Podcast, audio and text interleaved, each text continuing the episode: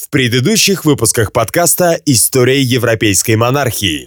Ваши сомнения вас не обманули, Томас. Я хочу, чтобы вы стали лорд-канцлером. Вместо... Екатерина ваша жена в глазах Бога. Если я дам вам слово, что никогда не буду требовать от вас изменить вашим убеждениям. Ну, хорошо. Я готов стать вашим канцлером, но при условии. Назначение Мора! Вы даже не посоветовались со мной. Приходится менять в Англии религию, чтобы устроить наш брак. Морите ее голодом. Отберите у нее все. Все. Отберите у нее дочь. Девочка. Леди Мария, пройдемте со мной. Нет, я английская принцесса, Куда, вы не куда вы смеете. забираете мою дочь? Нет! Идите. Нет! Пожалуйста, нет! Ты сделал, как я сказала? Ты разлучил? Да, сегодня утром. Хорошо. Я хочу, чтобы ты отослал Катерину как можно дальше от столицы. Одурманен новоявленный Иезавелью, и сия грешница погубит не только его, но и веру.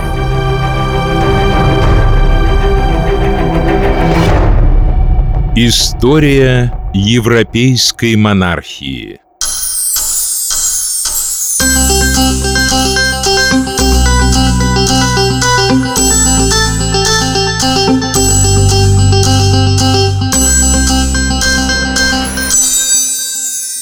Накануне коронации Анны городские шерифы распространили по Лондону призыв к простым горожанам, чтобы те указывали королевским чиновникам на болтунов и всех недовольных.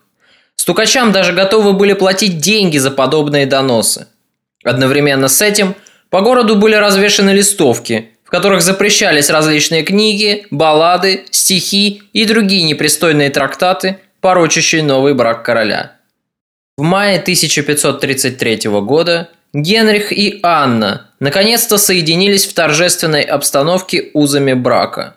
После долгих пяти лет томительного ожидания король наконец-то получил то, к чему он так долго стремился – ценой глобальных потрясений всего государства. Поставив на кон безопасность своей страны, Генрих все-таки добился женщины, которую так желал. Церемония коронации превзошла своим размахом и пышностью самые смелые ожидания придворных. На мероприятии присутствовала огромная вереница пэров и лордов. Тысячи горожан выстроились вдоль дорог, чтобы встречать торжественный кортеж новобрачных. Все должны были видеть триумф новой королевы. Все обязаны были разделять радость короля. И придворные очень старались разыграть на этом спектакле роль счастливых подданных, потому что прекрасно понимали, важно старательно восхвалять новую королеву, поскольку фаворитка сильна как никогда. Но простому народу нельзя приказать любить. Когда паству одного из приходов попросили помолиться за здоровье и благополучие Анны Болейн, то почти все присутствующие во время мессы покинули храм, не дождавшись окончания службы. Однако недовольство раскололо не только народ Англии, но и королевский двор. Вокруг Генриха началось противостояние между сторонниками Екатерины и сторонниками Анны Болейн. Так, например, сестра короля Мария Тюдор, вернувшаяся из Франции с женой герцога Саффолка, публично оскорбила Анну в присутствии всего двора. Такой вероломный выпад, конечно же, не мог остаться незамеченным. За обиду взялся отомстить герцог Норфолк. По его распоряжению вооруженный отряд напал на нескольких приближенных герцога Саффолка и перебил их прямо у алтаря в храме. Это было неслыханным святотатством, и взбешенный герцог в ответ собрал своих людей, чтобы наказать убийц. В стране назревала междоусобная борьба, но король вовремя вмешался, попросив своего друга простить Норфолку убийство его людей, что Чарльз и сделал, правда крайне неохотно. Еще одним известным человеком, бросившим вызов всесильной Анне, становится Томас Мор. Король не мог не пригласить своего друга на торжества по случаю церемонии коронации, хотя прекрасно знал отношение Томаса к своей новой пассии. Мор, в свою очередь, не мог пойти на эту коронацию, поскольку не такой это был человек, чтобы с легкостью изменять своим убеждениям в угоду сиюминутной выгоде. И его отсутствие, несмотря на прямое приглашение короля, конечно же стало для Генриха равносильно пощечине. Анна старалась прилагать все усилия, чтобы не испортить себе праздник. Но она не могла не замечать суровых лиц, мелькавших в толпе горожан, их осуждающие взгляды, полные негодования и презрения. Она не могла не слышать этого дерзкого перешептывания за своей спиной. Люди холодно встречали королевский экипаж на всем пути его следования. Со всех сторон доносилась брань и крики «шлюха». Когда Анна прибыла в Вестминстер-холл, Генрих поинтересовался у нее впечатлением от города, на что получил довольно сдержанный ответ. Сир, город был прекрасен, но я видела много покрытых голов и слышала от силы несколько голосов. А в это самое время, пока Генрих и Анна дерзко заявили о своем браке на всю Европу, поправ авторитет католической церкви, по другую сторону Ла-Манша, в столице Священной Римской империи, один человек томился в мучительных размышлениях о том, как ему следует поступить. Человеком этим был никто иной, как император Карл V. А поскольку Карл был еще и племянником униженной Екатерины, в этом человеке боролись сейчас два противоречивых чувства.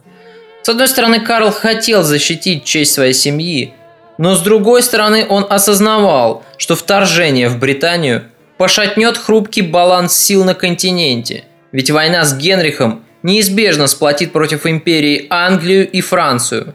В этом неказистом человеке боролась родственная солидарность с хладнокровностью циничного политика. Советники Карла тоже разделились на два лагеря. Одни требовали решительных действий и убеждали императора в необходимости войны. Среди таких людей был и Юстас Шапуэ, посол императора в Лондоне. Он постоянно держал Вену в курсе событий и в своих донесениях сгущал краски, иногда даже делая это безосновательно. Юстас Шапуи был сторонником самых решительных мер в отношении Генриха. Он считал его тираном, недостойным власти, и он принял самое искреннее участие в непростом детстве Марии Тюдор, став для девочки все равно, что приемным отцом.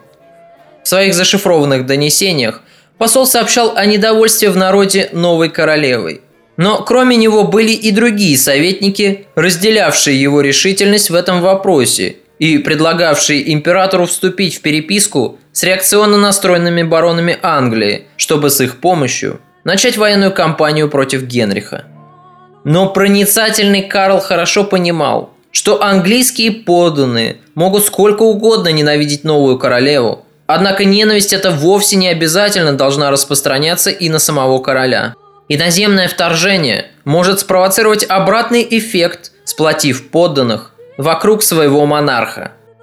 Поэтому Карл не спешил с таким серьезным шагом, как военная высадка, и вскоре он и вовсе оставил это намерение. Вторая фракция его советников, настроенных более сдержанно, высказывалась в том смысле, что забота императора о чести своей тетушки – это его сугубо частное дело, которое не должно затрагивать интересов государства – Конечно, советники эти выражали тайные мысли самого императора, а потому Карл, больше склонявшийся к этой точке зрения, охотно с ней согласился. В конце концов, успокоившись, он предоставил участь Катерины ее собственным заботам –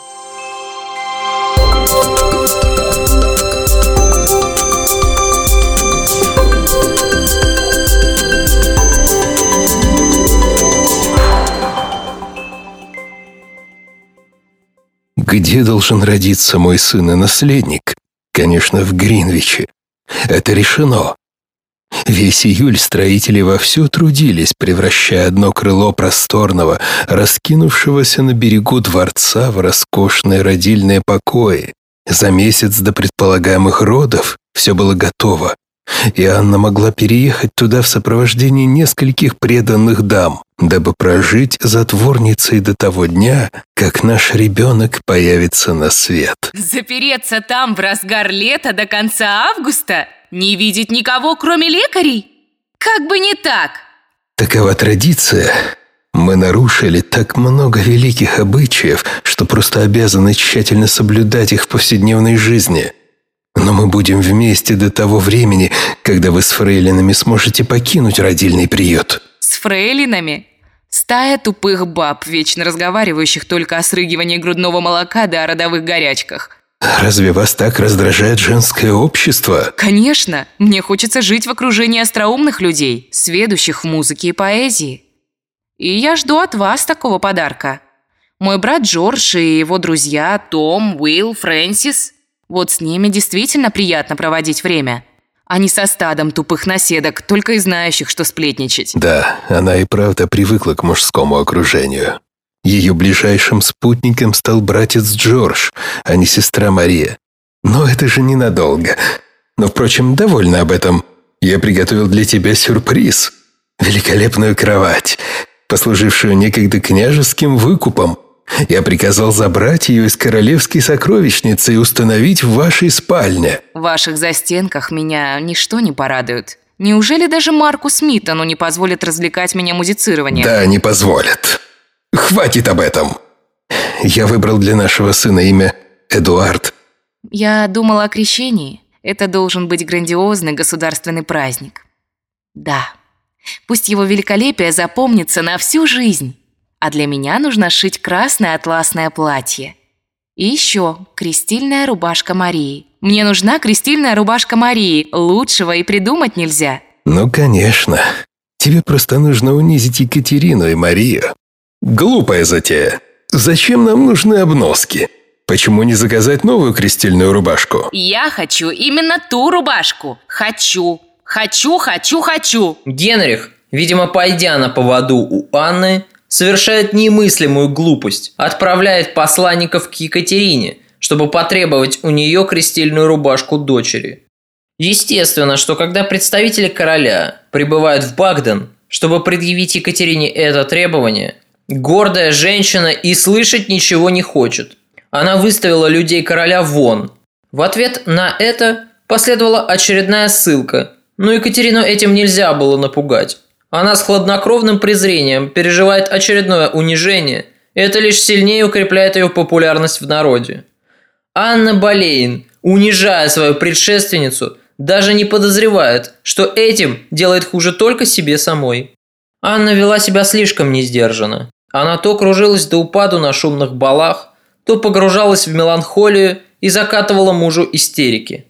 У нее был бурный, взрывной темперамент, который постоянно требовал новых страстей, новых впечатлений и непрекращающегося действия.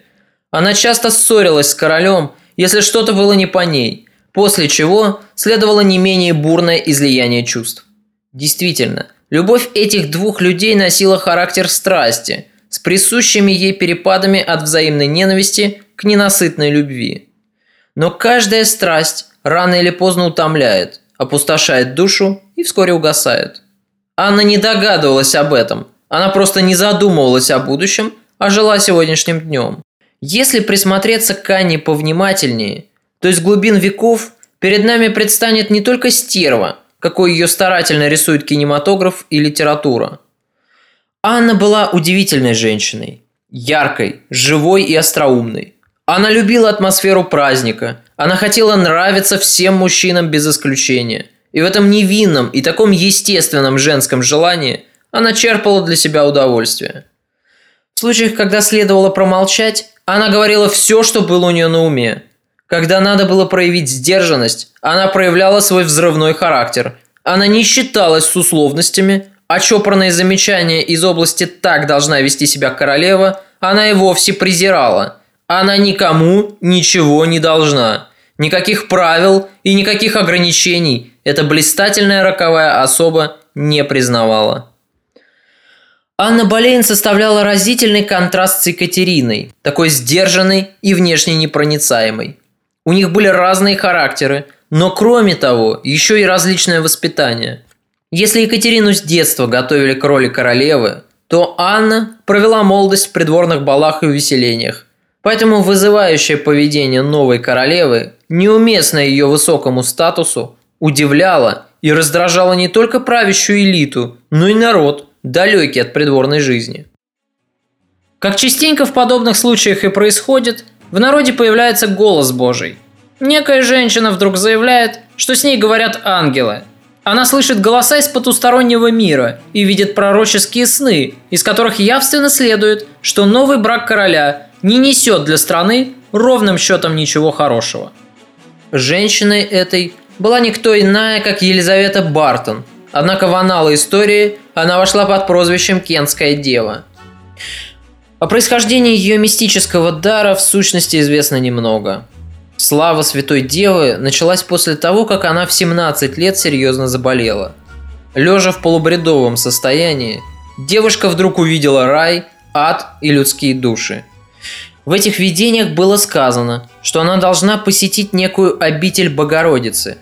Ее привезли туда и положили у подножия статуи Богородицы, после чего лицо девы удивительным образом обезобразилось, язык высунулся, а глаза вдруг выпучились и выдавились на щеки, и вообще во всем ее облике наступило великое уродство.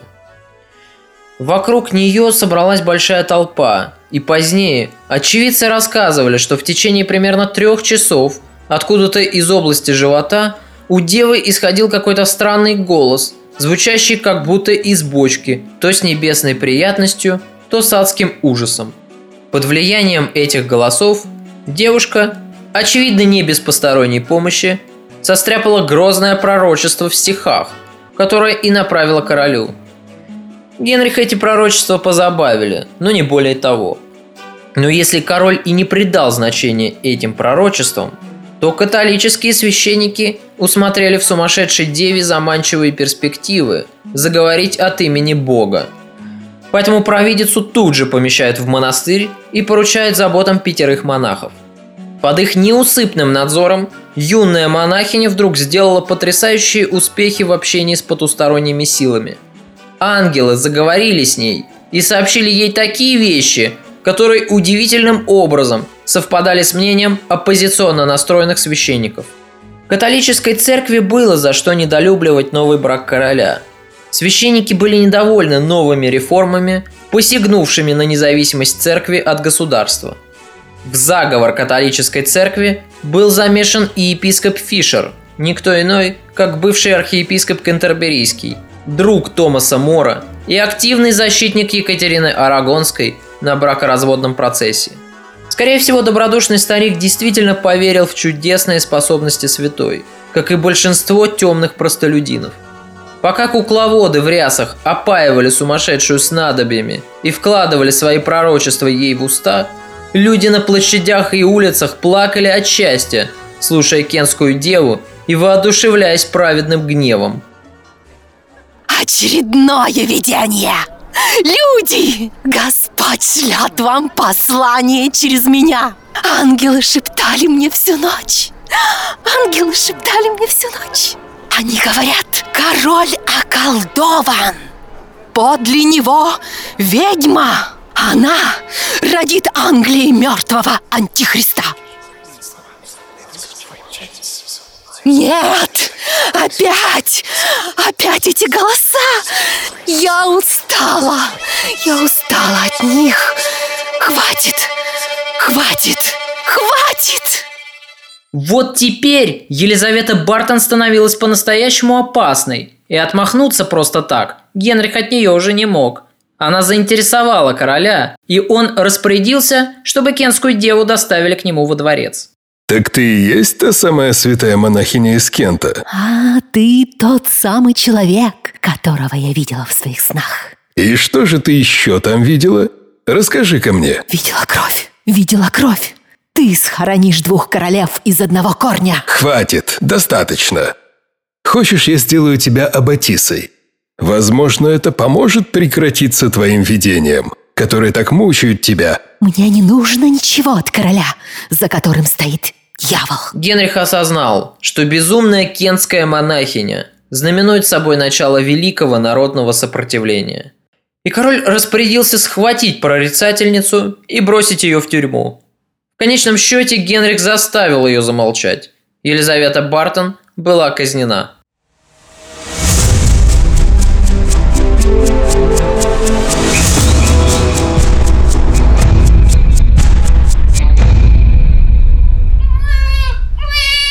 Седьмого сентября 1533 года Анна, пребывая в Гринвиче в окружении чопорных сиделок, наконец-то разрешается от родов. Но ребенок оказывается девочкой. Девочка! Судьба снова насмехается над Генрихом. Отсутствие сына в глазах короля было главным доказательством несостоятельности его первого брака. И вот теперь, когда, казалось бы, вся процедура нового бракосочетания была проведена по всем канонам, в Англии по-прежнему нет наследника. Однако, несмотря на это досадное недоразумение, Генрих пытается скрыть разочарование и даже подбадривает упавшую духом жену. Ничего страшного, мол, первым ребенком стала девочка, а следом за ней появится и долгожданный мальчик.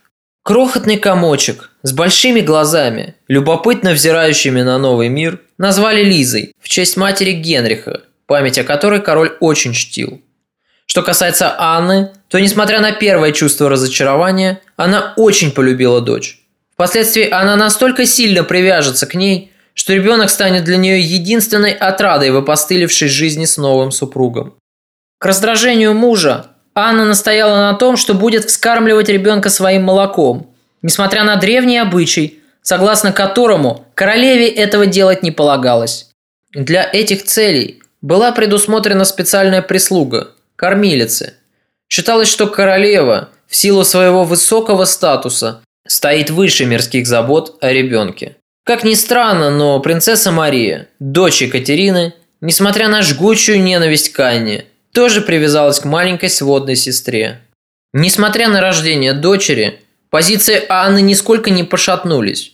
Год спустя новая королева снова была в положении, и на этот раз она непременно родит мальчика. В этом Генрих даже не сомневался – Король настолько был воодушевлен этой надеждой, что даже заказал прекрасную колыбель из серебра для ожидаемого принца.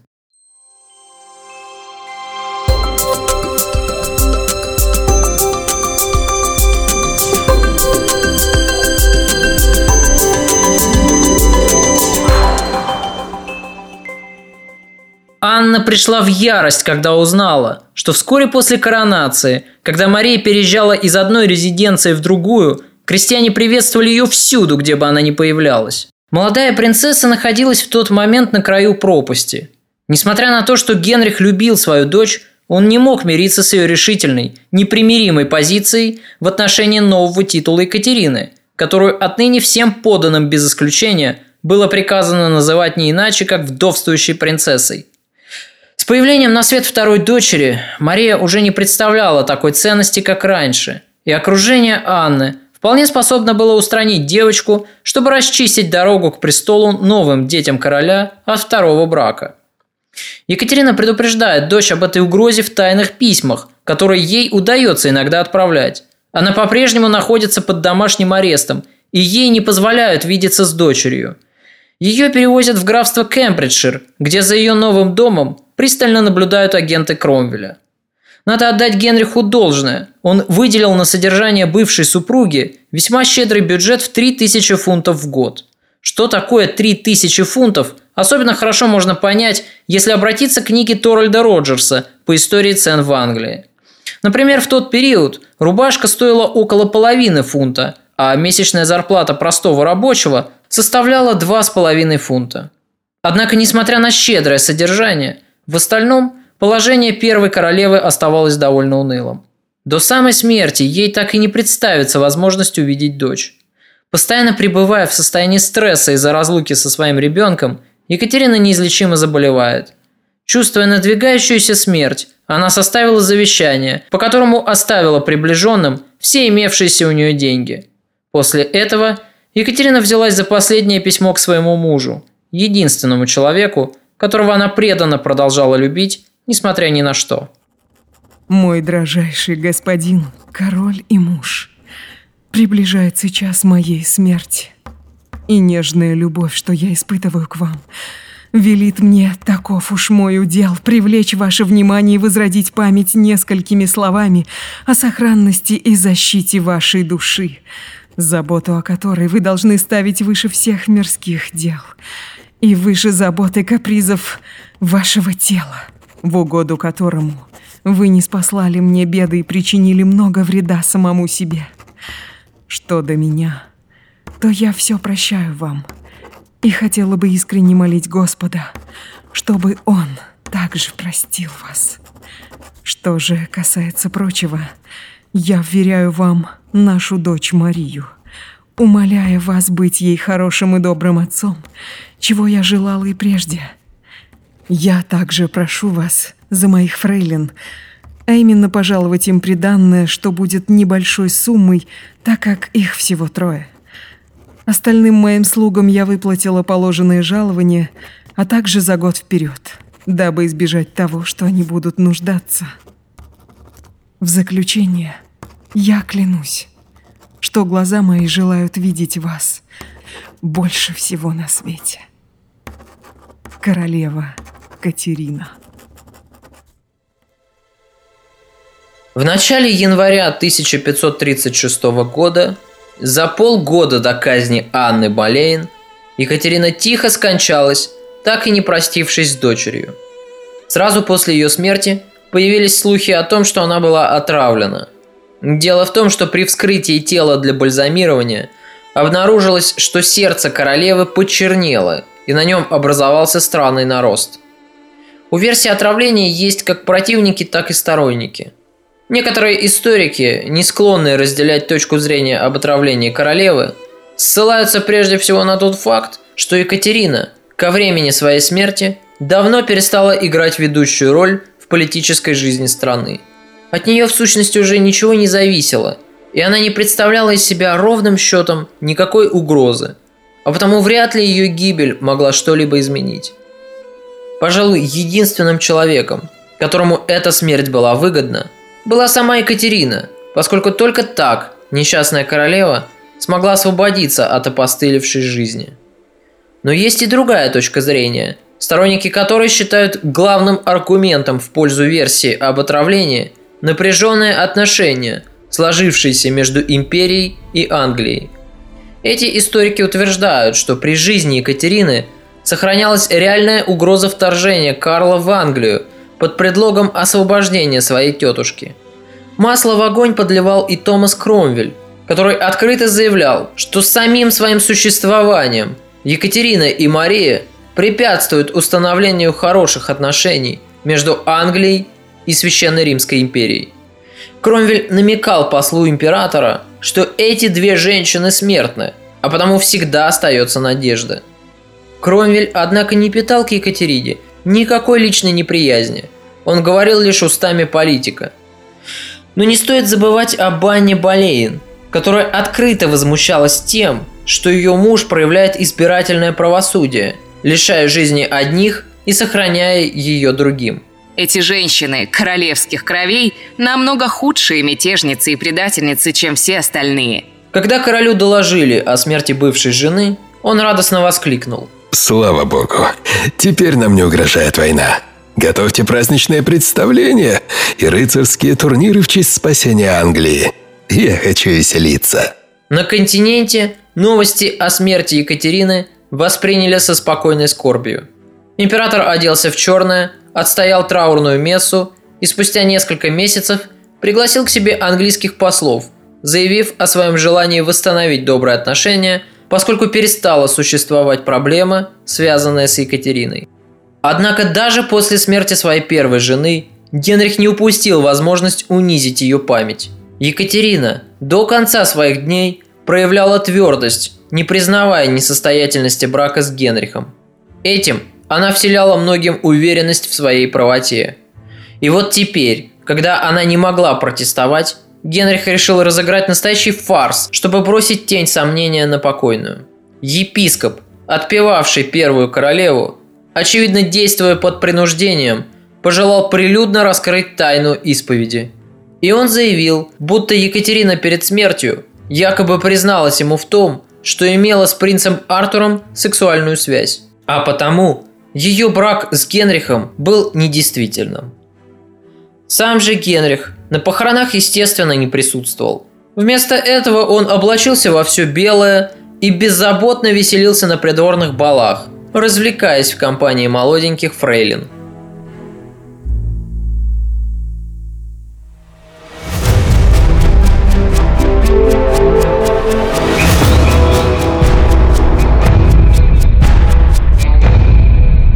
Ради осуществления своих прихотей Генрих в любой период своей жизни готов был идти до конца. Король становился упрямым и жестоким, когда кто-то осмеливался идти в разрез с его желаниями, либо перечить его воле. За примерами ходить далеко не надо. Например, за год до брака с Анной король предпринял вместе с ней путешествие к северным графствам страны. Поездка была запланирована долгой, Однако продлилась она всего несколько дней. Во время этой поездки королевский экипаж торжественно проезжал деревню за деревней, чтобы показаться людям и принять их радостные приветствия. Но везде, где Анна и Генрих появлялись, вместо приветствий они встречали мрачное неодобрение. Завидев Анну, крестьяне начинали свистеть и улюлюкать. Они кричали, чтобы король вернул им настоящую королеву. Генриха это взбесило, и он вернулся в Лондон, а местным шерифам было приказано сурово наказать каждого, кто оскорбительно отзывался о короле или Анне. В небольшом городке схватили престарелого ветерана первой французской компании Генриха, человека, который однажды готов был отдать свою жизнь за сумасбродный проект короля по завоеванию Франции. Старика этого бросили в темницу только лишь за то, что в разговоре с приходским викарием он обмолвился, что не может поверить в то, что король смог оставить Екатерину, столь благородную даму, столь высокого происхождения, столь достойную, и жениться на другой женщине. Но жителям королевства еще только предстоит узнать настоящий гнев короля. Этот случай можно считать лишь прелюдией к тому террору, который спустя два года Генрих уготовит жителям своей страны.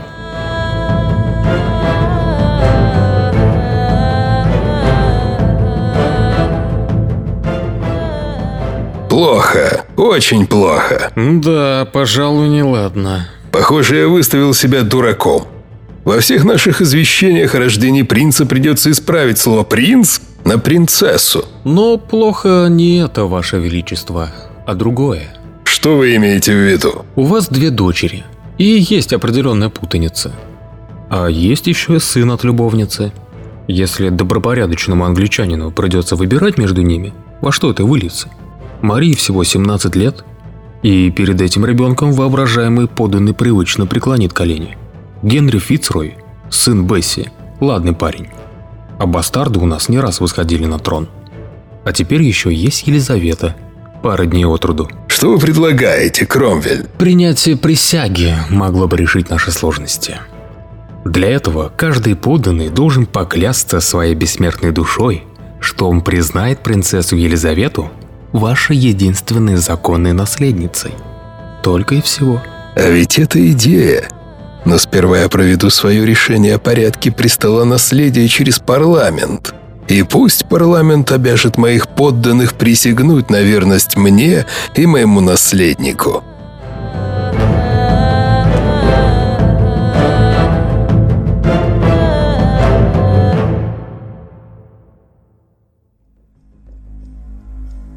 На первой сессии парламента, спешно созванного в 1534 году, принимается акт о наследовании. Согласно этому документу, определялось право на престол за детьми короля от Анны Болейн. Мария была признана бастардом, а потому автоматически исключалась из числа наследников. С этого момента для Марии начинается нескончаемая череда унижений – ее перевозят в резиденцию новорожденной сестры, где она вынуждена ежедневно наблюдать, с каким почтением относятся к этой девочке. Где она каждый день слышит, как принцессы называют Елизавету, а не ее. Где она ежеминутно мучается, наблюдая за почестями, которые оказывают ее сводной сестре. Вот она, садистская изобретательность Генриха во всей своей красе. Всякий раз, когда Мария гневно протестует против отношения к ней, как к простому бастарду, ее наказывают и унижают еще сильнее. Марии, как и ее матери, приходится занимать глухую оборону, упорно отстаивая свои права. Что касается Генриха, то король даже не желает навещать дочь. Он занят делами поважнее. В это время у него появляется новая любовница, которой очень скоро будет суждено сменить на престоле Анну Болейн. И все-таки неправильно считать Генриха исчадием ада и воплощением абсолютного зла. Это, конечно, не так. Генрих любил своих детей, он любил каждую из своих жен. Но его любовь носила характер взрывной. Ее было либо сразу очень много, либо она вдруг вся высыхала, подобно озеру в пустыне. Но как только стоило этой любви иссякнуть, как тут же появлялась отличительная черта Генриха во всех его отношениях жесткий, мстительный садизм. Тем временем Пока Мария отстаивала узурпированный сестрой титул, в стране разгорались нешуточные страсти. Генрих назначил комиссию для составления присяги верности новым законам, наделившим его полномочиями главы церкви и подтвердившими за Анной титул королевы. Присягнуть на верность должны были все подданные без исключения, но начать решено было с самых известных англичан, чтобы своей присягой они подали пример всем остальным. В авангарде оказался и Томас Мор. Уйдя в отставку, Мор не критиковал королевской политики. Он просто молчал, но его молчание было красноречивее слов – Особенно ожесточена была против него Анна Болейн, которая совершенно справедливо считала, что явное неодобрение со стороны человека, пользовавшегося в Англии столь огромным авторитетом, является весомым политическим фактором, направленным против нее. Генрих вполне разделял ярость жены, ведь Томас Мор нанес оскорбление и лично ему, высокомерно проигнорировав приглашение на коронацию – Однако король не рискнул расправиться с бывшим канцлером, минуя обычную судебную процедуру. Генрих очень любил творить грязные дела, облекая их в форму правосудия и подменяя понятия, что было его типичной отличительной чертой. Томас Мор был вызван в тайный совет, где ему было предъявлено обвинение в коррупции. Конечно же ложное. Будучи опытным юристом, Томас без труда опроверг эту клевету. Тогда его обвинили в сочувствии речам Кенской девы, той самой безумной прорицательницы, которая осудила новый брак короля. На этот новый выпад Мор ответил тем, что заявил. Беседуя с кенской пророчицей, он пытался убедить ее прекратить недозволенные суждения о действиях короля. Однако ни один юрист, даже самый опытный, не способен противостоять государственной машине, ополчившейся против него. Вскоре возникло и третье обвинение, на этот раз совсем уже абсурдное. 13 лет назад Томас Мор якобы подстрекал Генриха слишком горячо выступать в защиту католичества против начатой Лютером реформации.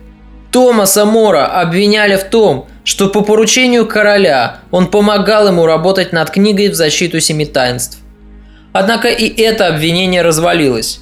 Мор доказал своим обвинителям, что настойчиво отговаривал Генриха от этой затеи, считая такой излишний пыл неоправданным. Однажды Мор пророчески заявил своим близким, только бы они не попросили присяги. Но когда потребовали его явного одобрения новых законов, он отказался присягать так, как хотел того король. Томас причалил на лодке к Тауэру, поднялся в зал заседания Государственной комиссии, ознакомился с текстом присяги, после чего заявил о согласии присягнуть новому порядку престола наследия, но не отказу от католической религии. В конце концов, ради мира и порядка в королевстве можно было пожертвовать и статусом Екатерины, но отказаться от веры, в которой он был воспитан, которая сформировала его мировоззрение, это уже слишком. Для Мора Такое отречение было равносильно предательству самого себя, своих идеалов, самого Бога. Я долго пытался постичь психологию Мора, но все мои попытки понять смысл его действий были безуспешными. Его даже не вынуждали отречься от Бога. Он всего лишь должен был присягнуть новой церкви на верность. Но что представляет из себя эта земная власть, господствующая на крохотной части этой ничтожной соринки – называемой нами планетой Земля, и затерянной среди бесконечной россыпи звезд. И разве не предстают все эти земные страсти ничтожными пустяками в сравнении с молчаливой вечностью, когда душа воспаряет над миром, когда она струится по Вселенной и наблюдает все эти бесчисленные звездные миры?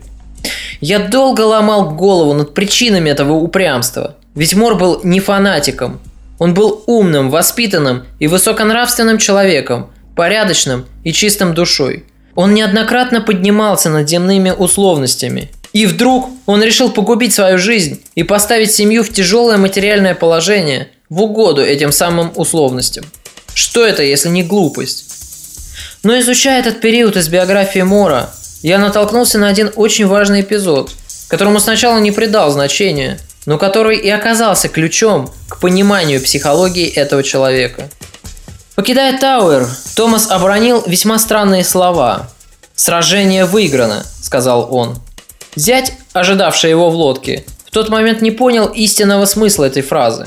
Он решил тогда, что Мору удалось уговорить членов комиссии освободить его от присяги.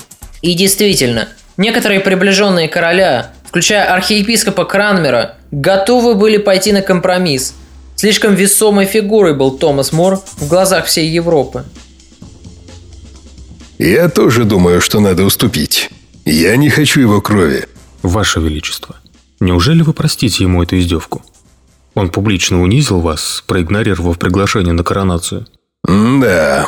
Ваше Величество, Томас Мор слишком уважаем в народе. Его казнь может спровоцировать волну недовольства. Да, тоже верно. А если идти у него на поводу, мы создадим опасный прецедент, что вызовет волну капризов.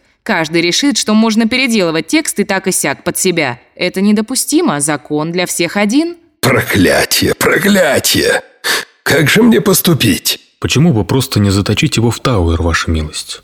На скудной пище, в отсутствии дневного света, близких, в одиночестве ему придется совсем туго.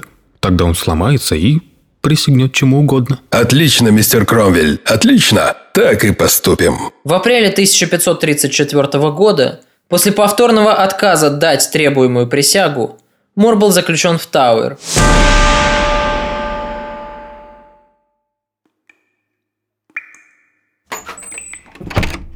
Томас, к вам посетитель. Входите.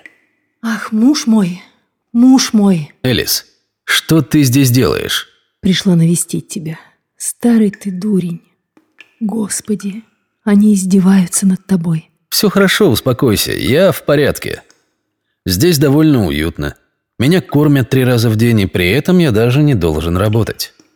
Тюрьма – это настоящая богадельня. Я пишу новую книгу.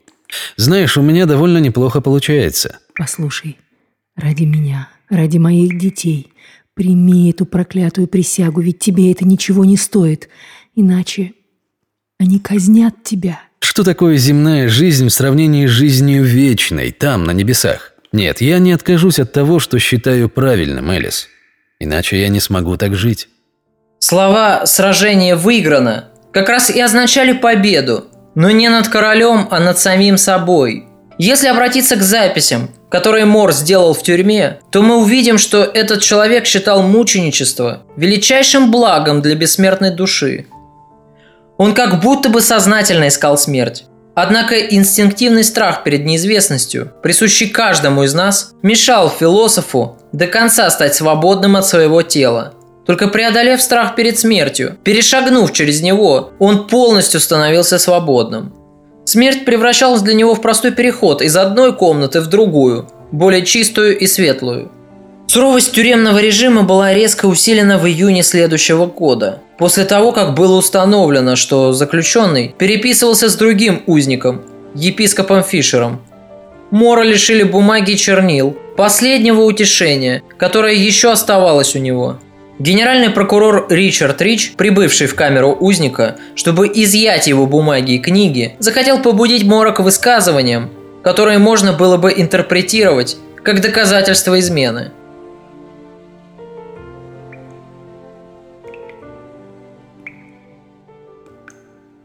Позвольте, Томас, задать вам один невинный вопрос. Так, интереса ради. Что если меня, скромного Ричарда, парламент провозгласит королем? Признаете ли вы за мной этот титул? Если так будет угодно парламенту, я соглашусь с его волей. Ну хорошо. А если парламент сделает меня папой? Согласитесь ли вы с этим решением? Парламент имеет право заниматься лишь светскими делами, мистер Рич.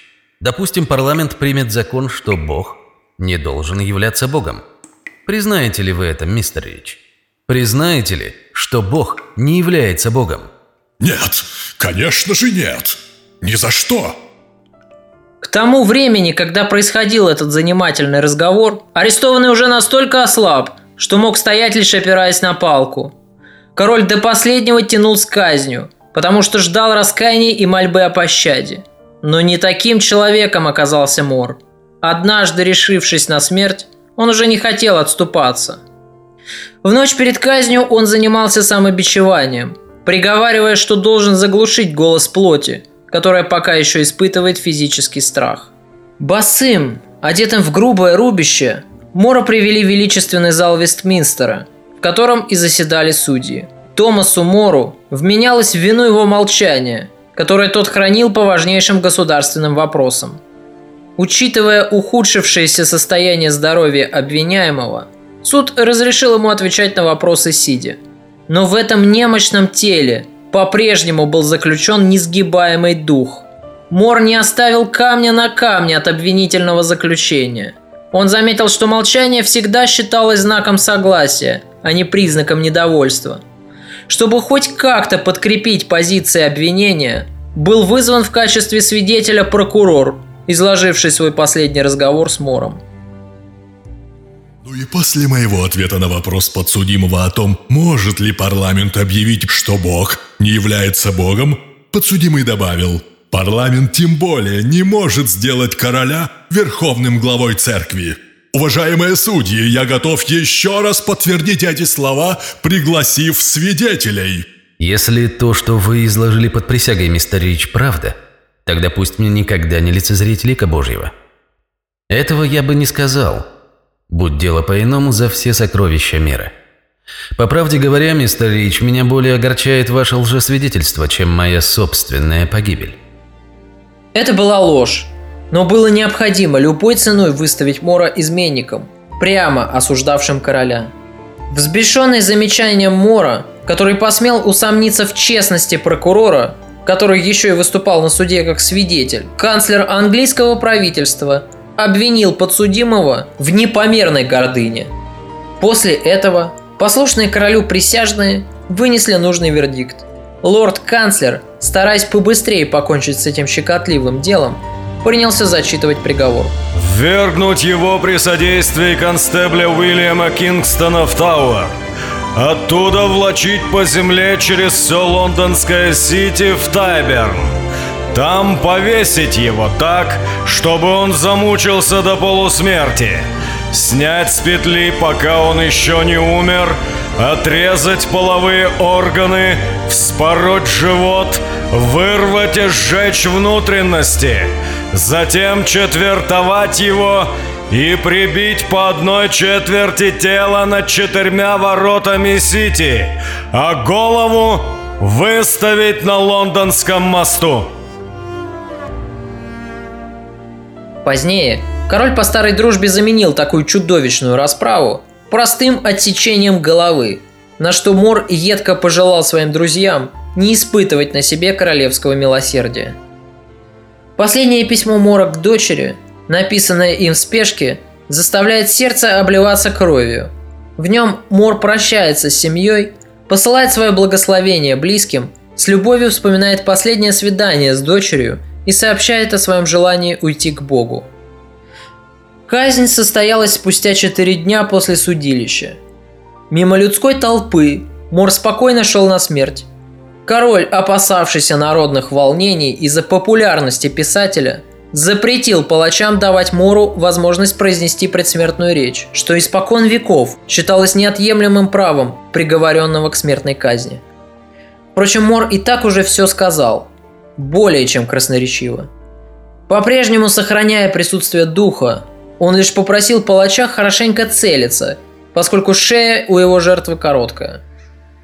Спустя несколько секунд дело было сделано, а Томас Мор, как того и желал, совершил свое путешествие в вечность.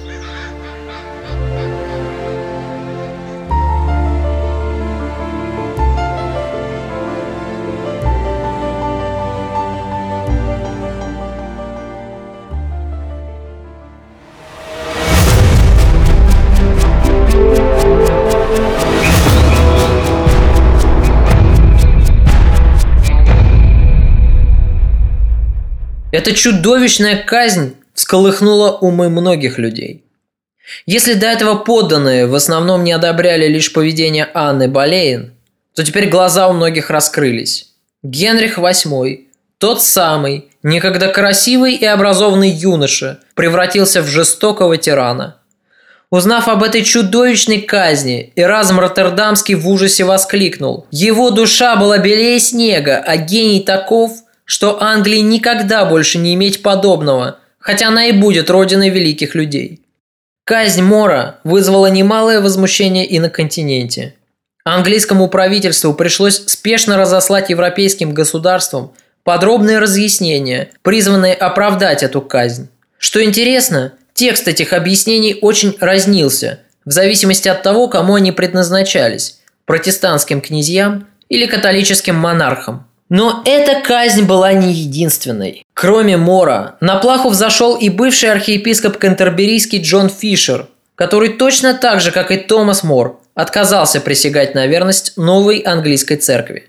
Бывший учитель Генриха, когда будущий король был еще только ребенком, точно так же лишился головы при большом скоплении народа.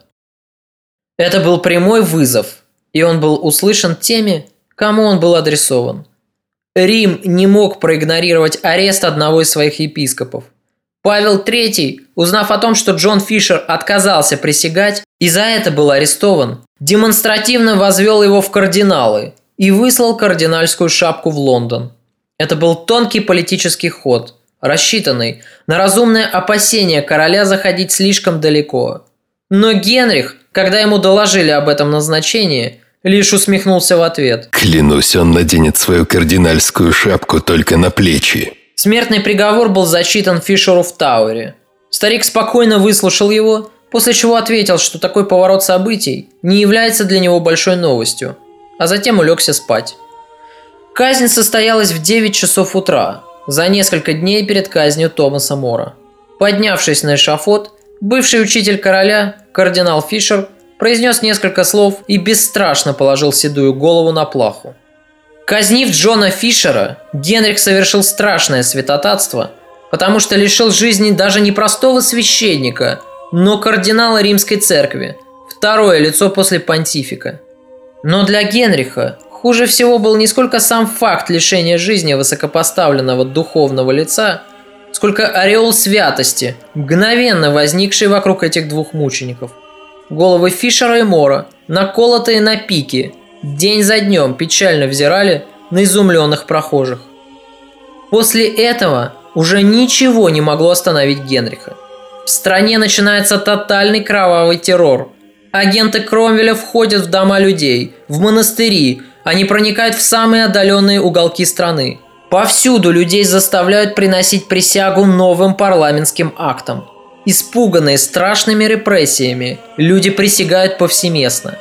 Находятся, однако, и несогласные, с которыми, впрочем, уже не церемонятся. Их без промедления арестовывают, бросают в тюрьмы, четвертуют и вешают. Так, например, монастырь картезианцев в полном составе отказывается принести присягу. Террор, который начался в Англии, изумил всю Европу. Бесчестный король, который так скверно обращался со своей законной супругой и дочерью, который сделал наглую и бесстыдную любовницу королевой, обрел звериную жестокость по отношению к своим подданным. Разумеется, политику Генриха гневно осуждали католики, но даже среди протестантов находилось множество людей, приходивших в ужас от жестокости английского короля. Но никто даже и представить себе не мог, что это было только началом.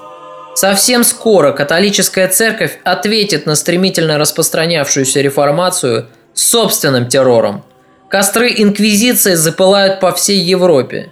В ответ на это реформаторы введут собственную инквизицию и будут с не меньшей жестокостью расправляться с католиками.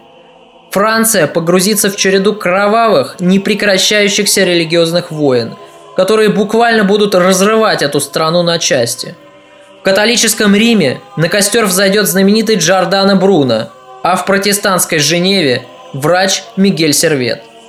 Это будет волна насилия, бессмысленного террора, которая захлестнет всю Европу и в которой погибнет людей больше, чем от эпидемии чумы. Люди будут резать друг друга всего лишь потому, что одни из них считают папу римского наместником Христа на земле, а другие, напротив, простым человеком. В лице нового понтифика Павла III Генрих приобретает довольно энергичного и деятельного врага. Сперва Павел разослал всем европейским правителям письма, призывая их к свержению тирании Генриха. Однако войну с королем Англии никто не спешил затевать. Император был сосредоточен на конфликте с беспокоившей его Османской империей. Франциск же постоянно опасался возобновления военного конфликта с императором, а потому тоже не хотел рисковать. И тогда Рим отвечает на казнь своего кардинала самым страшным оружием, которым владел. Павел III издает интердикт об отлучении Англии от лона Святой Католической Церкви. Именем Господа Всемогущего Отца, Сына и Святаго Духа и благословенного апостола Петра, первого епископа и всех святых, наделивших нас властью, утвержденной на небесах и на земле, мы лишаем христианского благословения короля Генриха, а также всех его сторонников и подстрекателей, причастившихся от плоти и крови нашего Господа. Мы изгоняем его из общества христианского, отлучаем его от груди нашей Святой Матери Церкви на небесах и на земле. Мы предаем его анафеме, и осуждаем его на вечные муки в огне с сатаной и падшими ангелами, и со всеми грешниками до тех пор, пока он не разорвет дьявольские путы и не удовлетворит церковь своим покаянием. Мы предаем его сатане, дабы умерщвлять плоть его и спасти душу его в судный день. Тот, кто осмелится пренебречь нашим решением, да будет проклят ко дню пришествия Господа, и да займет он и его пособники должное им место рядом с Иудой Искариотом. И да будет так. Аминь.